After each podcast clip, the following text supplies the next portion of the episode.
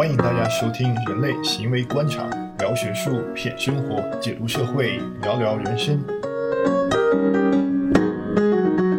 大家好，我们还是有三位嘉宾，有付迪，还有子勇，还有马大爷。嗯，这一会儿呢，就大家应该，哎，付迪，你刚才说你是还在隔离当中是吧？是的，我还在上海隔离。对，然后你这个。呃，只能通过网络接触到别人，或者接触到人很少。嗯，这个东西你有什么感觉吗？我说一下我的心路历程。在我刚 lock down 的时候，刚回到这个酒店的时候，我们是要求完全不能接触任何人的，我们也不能到楼道里走动，只能够开门取饭和取快递。那我每天能看到人类的方式，除了上网，就是在我的窗户可以看到楼下有几个走动的人，别的就没有了。那前几天很爽，觉得没有人管我。但是 lockdown 到第七天中间的时候，我就觉得整个人非常的抑郁，因为觉得就是你想释放一些东西，但是又释放不出去，你的活动范围非常小。后来我就是用我的 Switch，然后每天跳一跳舞，稍微的运动运动，就感觉好一点了。熬过那个最难熬的这几天，然后最近是接近尾声，就觉得快乐了一些，比较比较舒畅一些。就就所以说，这个虽然互联网很发达，然后大家在网上都很闹，但是还是跟那个人跟人之间的就是。呃，见面这种交往还是有差别，啊，这个这个叫什么效应来的？自用？嗯，我觉得就是想说，这个所谓的 village effect 是村落效应，就是相当于是，嗯，人跟人之间的这种面对面接触，对于健康，还对于人的身心健康都是有很大的影响的。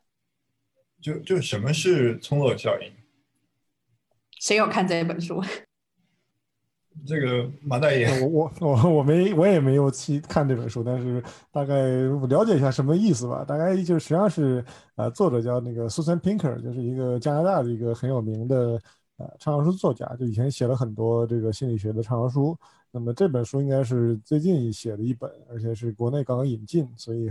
呃挺火的。意思就是说，就是很多的心理学研究发现，那么我们的面对面的这种人际交往是非常有必要的。呃，包括很多说，如果很经常孤独的话，就是经常见不到别人的话，那你会影响到你的身心的健康啊，甚至让你的寿命都都都缩小啊。但是这个其实很多之前有很多的不同领域都有类似的研究的结论，但是他这个书实际上是给他啊套了一个大帽子啊，叫做村落效应，因为本身是这个这个畅销书作家嘛，所以他的讲故事能力很强啊，叫做村落效应，就是我们。必须要面对面的交流啊，才可能维持一个健康的状态。但其实本质上说的还是说啊，就是这个很多的这种，包括社交媒体啊，现在社交媒体时代的这种虚拟社交，并不能够代替真实的啊人与人的面对面的社交。这是这个说法的来源。就人与人面对面的社交跟那个虚拟的到底有什么区别呢？呃，区别当然当然是很大的，对吧？因为呃，实际上就是人类的交流呢，可能这个一方面语言当然是很重要的，但其实我们除了语言之外，还有很多别的啊线索可以帮助你去去去去实现一个互动，比如说表情啊，比如说一些肢体的语言啊，就这个东西在我们的交流之间的占的比例还是很高的。啊，那如果你去完全通过网上的一些，比如说，当然我们现在比如这种是声音的交流啊，甚至可能有一些更更简单的或者是文字的交流啊，这种交流呢，其实它的信息的丰富性啊，它的这种互动的丰富性，其实还是差的比较远啊，跟真实的社交比还是差的比较远。而我们人本身，它其实是经过这么多的进化吧，我们应该是有这种社交的。属性或者是要需求的，就是刚才傅里讲这个，呃，经常关关在这里边的，那其实就会很痛苦啊，甚至可能你就会会有一些这个负面的啊心理问题出来，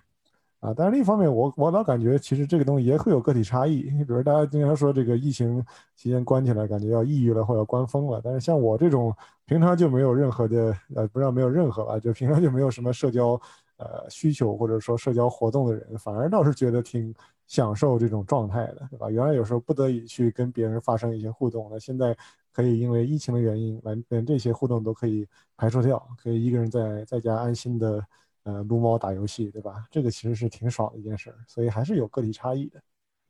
啊，我可以提问马大爷一个问题吗？啊，说呀。啊，因为我做的是这种 social robotics，所以我想问一下你，如果有一个这种社可以社交的机器人，你愿意买一个？在家嘛。那它是什么样的社交反馈呢？因为你刚才说你不愿意跟人接触，所以他呢，比如说也会给你一些这种情感的，比如说安抚啊，你不开心的时候可以跟他玩儿，做一些简单的游戏这样。然后他很可爱，他的样子非常可爱。那你觉得啊，你愿意跟他这种跟他互动，而取代这种跟人的互动吗？嗯，我觉得你刚才说的这些功能，好像猫都可以满足。好吧，猫也可以，猫也可以做游戏，猫也可以陪你玩儿，猫猫也长得很可爱，对不对？所以好像并相比于猫，并没有什么这个优势在这儿。嗯，对，但机器人它就是不会衰老，它呃一直都是那个样子。就猫它还有一个成长和衰老期嘛。对，但是这可能另外一个，这个应该是人工智能有一挺有意思的问题，就我们到底会不会把机器人当成一个活生生的生命？啊，就是或者是有一种拟人化的一种感知，对吧？但是这个副题肯定是肯定是专专业的，不知道这块有没有这个这个方面的研究。好，那我们可以下一期讨论这个话题。那也行，可以啊，就是希望听众朋友们期待一下，我们觉得来一期，然后人跟智能或者是人工智能这种社交，人和人工智能会不会走到一起这样子？那就是说，嗯，就是人人和人交往是很重要，但有的时候，就比如说现在的时候，你是不能。呃，没办法，或者说不方便跟人近距离交往啊，这时候一定会带来好多问题。那觉得就比如说有些什么问题呢？有什么办法可以呃，就是缓解一下嘛？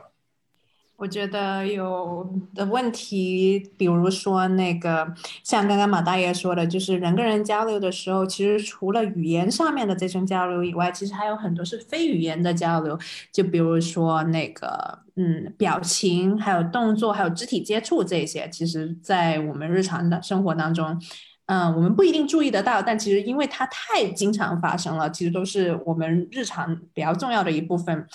那我觉得，嗯，刚刚马大爷说在家特别爽。那我觉得，如果把你的猫带走了，可能你就没有那么的爽了。所以我觉得，像宠物，可能也是一个，呃，很多人在疫情时间的一个代期间的一个代的一个代替品。就至少是我知道，在柏林的那个交易，就宠物的交易，在疫情期间是特别特别的火爆的。就我也有好多好多好多的同事朋友。呃，本来家里面没有猫或狗的，但是在疫情期间，他们都养了宠物。嗯，我觉得这个的话，其实也是属于一个在缺乏人跟人面对面的交流而产生的孤独感，或者是属于那种缺少这种交流的时候，嗯，大家做的的一种所谓的 compensation，就是那一补救措施吧。就还是有一一种交流的欲望，就是说，就算。就是马太也不好意思开个玩笑，就算不跟人交流，你一定要还是想跟一个生物去交流。那至于跟人工智能交流算不算，那是另一回事。但这个这个交流的本质是什么？就为什么人一定就需要这个交流呢？这个是天生的吗？对，但是这这个是看你怎么看了，对吧？因为刚按照这个进化心理学的角度来理解，那就是它是一个进化来的本能，对吧？因为人类之所以能够。呃，到今天这个地步啊，或者是建立起这种文明社会，肯定是因为我们呃有一个协作的功能，对吧？单单单独看人类的个体，肯定是啊，当然是有我们的长处的。但是其实你跟那个 你要一个人去打老虎也打不过，对吧？打野兽你也打不过。但是人类可以协同的去去狩猎啊，去协作啊，去完成很多的事情，这个是我们的生存之道啊。所以就是这个应该是刻在我们基因里边的啊，它是就是我们有本质上就有这种社交的。需求，但是这个东西其实会啊，就是说，包括综合效应或者其他的很多人会讨论，就是说，呃，我们本身的也会受到一个科技的影响啊。一方面是说，我们以前可能是呃有这种社交的需求，但是在新时代呢，可能因为比如因为疫情原因，我们满足不了。但另一方面呢，其实很多时候社交网络它会它会带来很多的啊这种社交的关系。就如果我们单纯数说你能够跟多少人啊有这种社交的。互动的话，那其实互联网时代，其实我们这个数字是要远远的要多于过去的。但是另一方面呢，就是我们的这个网络上的这种社交的它的强度啊，它的呃它的尺度啊，它的这种这种深度啊，其实会差得很远。所以反而有的时候你会发现啊，这个网上的朋友越多，反而越孤独。那就是因为这个道理，它这很多时候质量也很重要啊。这个其实可能恰恰是我们现在这个时代面临的一些问题。比如前面好像我们也。某期也聊过，对吧？就说这个现在整体上我们看到的一个趋势，不管是国内还是国外啊，各国的数据基本上社会上的这种啊焦虑啊或者抑郁的比例都在提升啊，在过去的十年或二十年时间，整体都在提升。而这个过程呢，当然我不是说一定是社交网络造成的，但是确实它和我们社交网络的呃流行是一个同步的事情。那为什么我们？啊，有了这么新的工具，让我们以前做不到的社交，现在可以做到了，对吧？以前我们没有这些工具，我们只能够在面对面的啊，去去约一个朋友，对吧？见面聊一下。现在你发一个朋友圈啊，你的微信里边的几百上千个人都能同时看到你的生活的状况。但为什么反而这个技术没有让我们变得更加快乐、更加的幸福，反而让我们变得更加的痛苦啊？这是其实是很值得思考的一个问题。啊，我想说一下个体对这种社会性互动的渴求的差异。啊，我感觉这个和你从小的这种生活的方式，当然包括也包括你的人格特质，比如我们说内向人可能更少的。对这种社会性的交往有渴求，啊，但是从从小的这种生活方式是影响很大的。比如说，现在这种像如果是国内的话，这种城镇化是变变得越来越多，所以大部分人是长成长在城市中，呃，还有这种独生子女的政策，就导致很多人从小他的这种生活方式就是。呃，更加的自我一些，与周围人的互动相对的少一些。那么，这个对我们个体的这种呃社会的互动的这种渴求，其实影响是很大的。因为我个人在国内，我是呃在城市中，而且是独生子女，所以其实呃我不是很愿意主动与别人社交，往往比如说都是我的朋友来找我。那么自从我搬到德国去生活之后，嗯，我发现。呃，这个我身边就模拟出了一种村落效应，因为当因为我所我所在的这个系呢很特殊，我们有中国的教授，就是中国在德中国人在德国当教授的这种课题组，那这个组它就有一半是中国的同学，一半是德国同学，刚好我们这些中国同学呢都住的离学校非常近，我们就形成了一个小小的村落，比如说我们在超市中就会遇到彼此，或者是走在马路上也会遇到彼此，然后我们就结伴的会回家，因为我们都比较顺路，嗯，这是我。呃，有了一种独特的体验，我突然发现，其实这种这种交互也是很好的。因为在之前，我是不是很愿意去与别人这种主动社交的？但现在，因为有了这段独特的经历，让我觉得村落效应其实是很很有必要的，对我们的人类社会。我觉得是不是有有男女差异啊？就比如说，这个男性结伴，有的时候马大爷，你愿意跟我结伴吗？嗯，看你干什么，我们一起打游戏可以，别的事儿就算了。对，但刚才刚才傅吉说这个现象挺有意思的啊，就是说实际上是换了一个环境，因为本身比如说你要到异国他乡，其实是面临着一些挑战的，或者说他可能是一个心理的 脆弱期，或者说是一个啊压力很大的时期，而这个时候其实往往特别能够啊激发我们的这种啊社交的或者与别人这个 connection 的呃的的这种本能，它其实本身也是一种应对压力的一种方式。啊，所以可能，所以也许现现在啊，这个新冠带来的危机也会让大家去更有动力去从这个社会关系中寻求一种啊心理的安慰，这个这个倒是确实很合理的。但其实就是说，呃，另外有一个有趣的 话题嘛，就是以前也是以前一个说的很多的概念，就是当时呃苏格兰有一个进化心理学家叫做邓巴，呃，他是提出一个数字叫邓巴数啊，就是说我们人类的大脑其实我们能够适应的啊。有效的社交关系其实是数量是很固定的，大概就是一百五十左右，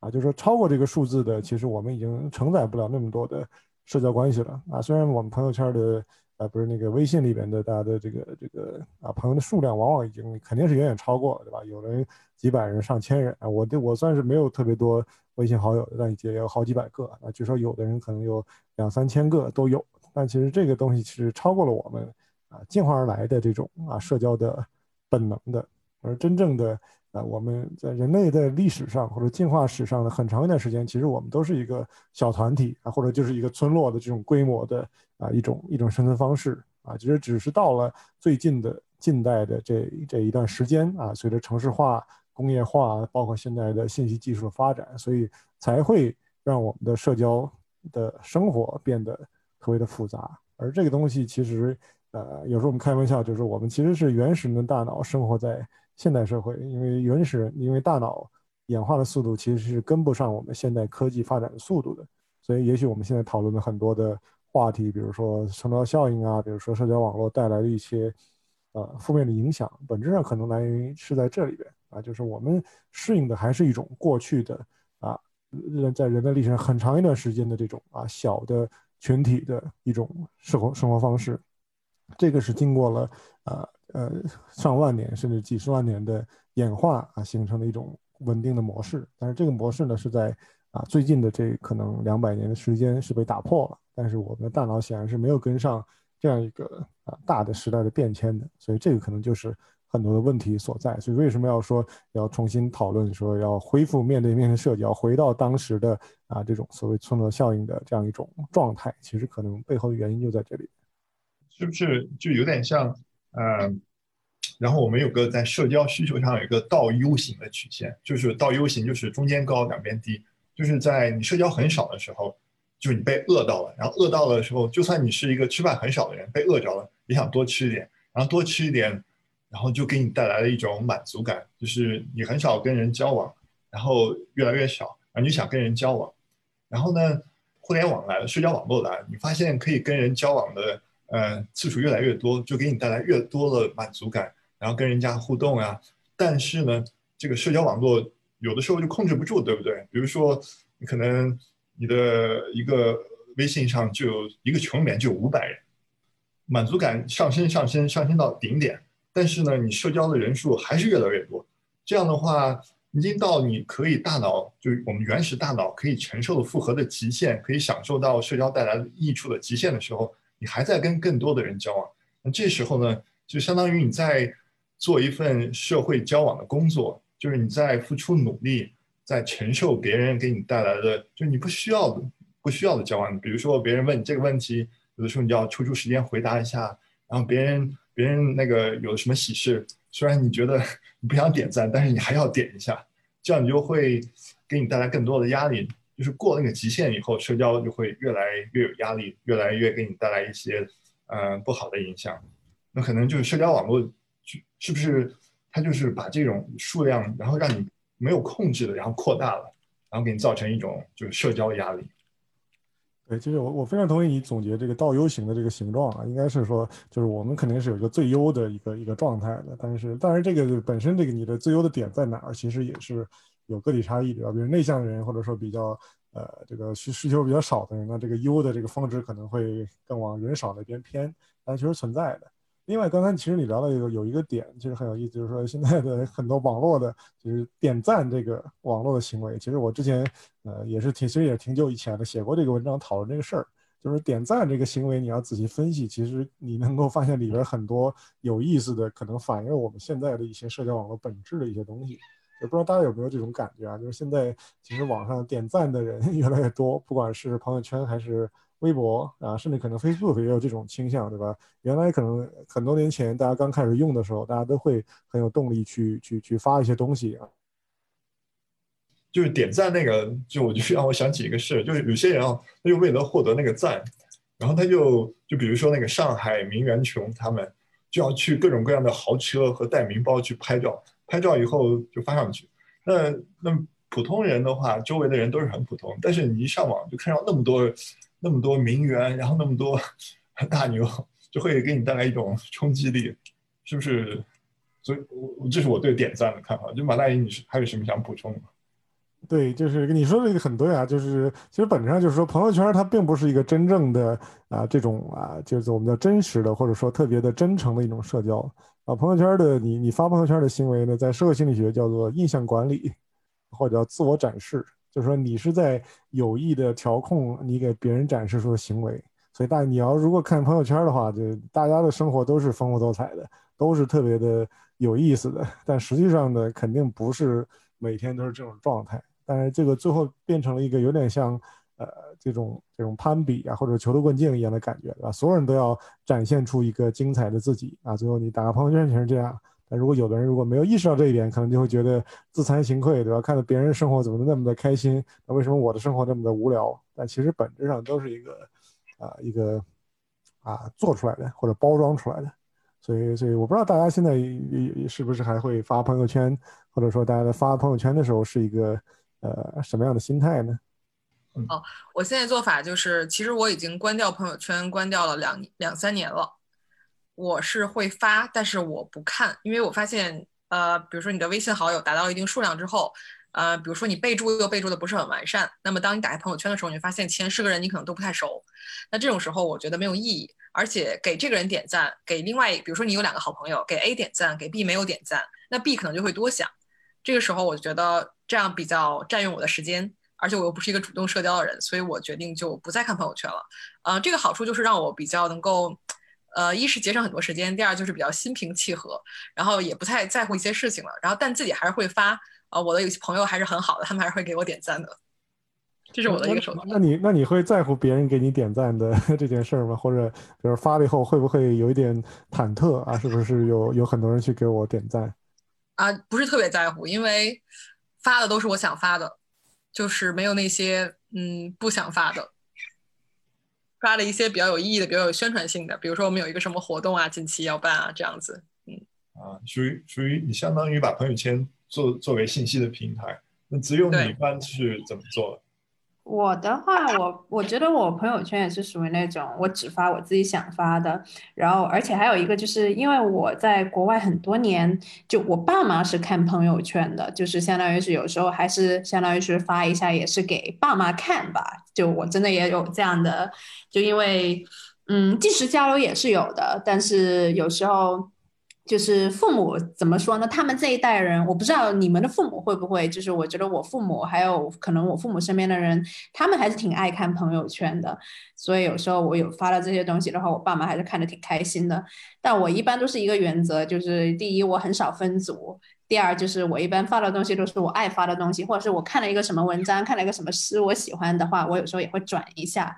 就我觉得我好像没有特别的在意别人会不会点赞，呃，有时候如果别人会回复我的话，我也会挺认真回复别人的。但是朋友圈对我来说的话，嗯，我还是有点像以前发微博或者是以前发博客，就我有时候也会在朋友圈上面当成是以前的博客那样子写一些自己怎么想的的东西。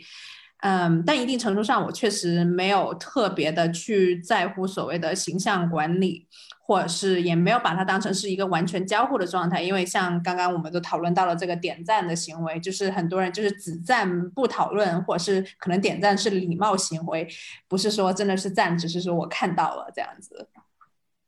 那就就问一下，就说其实大家都有呃那个社交媒体吧，我估计好多人都有好几个，就是。那大家可以每个人都说一下，就是你们从社交媒体当中得到快乐多，还是这个不快乐多？然后为什么？呃，肯肯定还是快乐多的，对吧？还还是有。当然，这个我觉得对我来说可能会分，就是比如说我会呃，我自己朋友圈基本不发，如果发纯粹是因为呃宣传需求不得不发。比如说这个我们上次那个辩论节目，对吧？就是为了这个节目我才发的，要平常肯定是不发的。但是偶尔会看看，但是看也是为了八卦别人，对吧？关注一下这个同学们的动态啊，关注一下这个其他人的动态。那这个过程倒是一个比较呃开心的过程，八卦别人肯定很开心。但另一方面，比如说我会知乎上，或者说微博，原来的微博现在不玩了，原来玩的比较多。那这种平台反而会发的多一点。但是我会觉得在那个那个上面，其实它本质上不是一个社交行为了，已经，因为它本质上是一个我某种上是在扮演一个网络。呃，这个什么意见领袖啊，或者这个角色的时候，那我会啊讲一些东西。虽然讲的东西都是自己的呃想说的或者觉得有意思的，但其实状态不太一样啊。它不是一个真正的呃这种这种生活中这种平等的这种这种社交的感觉。当然那个事儿本身也是挺有意思的，包括网上啊写点东西啊发点东西呢，可能也会收到一些积极的反馈，对吧？这这个事儿还是。挺好的，所以对我来说，虽然社交需求不多啊，但是这个也会用一些社交媒体，而且对我来说还是一个比较积极的体验，也不太在乎别人到底是一个什么状况。我觉得快乐是更多的，这也是为什么我还保留了几个社交平台的原因。嗯，因为就像刚才马奈说的，他也不是很在乎别人的这些反馈。我觉得自从我把点给别人点赞这个包袱甩掉之后，我就很快乐，因为我就是在。单纯的表达我想表达的一些东西。那每当这个时候，我看到还有同学给我回复的时候，其实也挺快乐的。我觉得就是因为我说了我不是主动社交型的嘛，那么他们还愿意找我，还是挺感恩的。另外，我很喜欢 Twitter 这个平台。嗯，我们在 Twitter 上其实是聚集了很多你这个领域的人。比如说，我们说这是 academic Twitter，那我们都是这个学术界的，那大家就会分享一些文章，或者是。比如说你发了一个什么 paper，别人给你点赞，或者你有一个什么方法手段，比如你的 GitHub 也可以给跟大家去分享。这种我就觉得让我觉得非常有意义。这个事情，呃，不光是一种社交上的成就感，而是一种你觉得有人懂你，这个感觉是非常好的。嗯，Twitter 是什么？我从来没听说过。对，嗯，我觉得我也是快乐比较多吧。嗯，我觉得我属于那种，嗯，在社交网络，尤其是属于那种匿名状态之下的的时候，就如果我一旦觉得这个社交网络开始让我觉得不开心了的话，那我就会就会就就会跑掉了。就比如说之前也会有接触一些所谓的饭圈、同人圈这些的话，那里面还是有各种各样的 drama 在里面的。呃，但我觉得我在各个的社交网络上面，我觉得我还是一个，虽然你确实是一。个不同的状态，但我觉得我还是相对来说比较真诚的，就还是比较像我自己的的这样的一个状态。而且确实，我也本身不是太在意别人怎么看，或是别人点不点赞。而我挺同意付迪刚刚说的，就是有时候在社交网络上面，就是比如说你写了某一些东西。嗯，然后别人给你交流，或是我看了别人写的某一些东西，我给别人的一些反馈，在这样的这些交流当中，会获得一些快感，就像是互相之间能够理解对方，或者是嗯共同的去喜欢某一些东西。找到一些所谓的小群体，甚至找到了组织这样的这些感觉，所以总体来说，我觉得还是一个比较快乐的状态。但我也要说一个，就是我觉得我还是一个非常喜欢面对面交流的人，而且我属于那种喜欢面对面比较少人交流的人。就是我还是觉得所谓的村落效应这种面对面交流，对我个人本身还是很重要的，因为我觉得，嗯。很多网络上面的交流，嗯，很多网络上面的好朋友最后跟我也是奔现了的，嗯，我还是觉得奔现会比较快乐吧。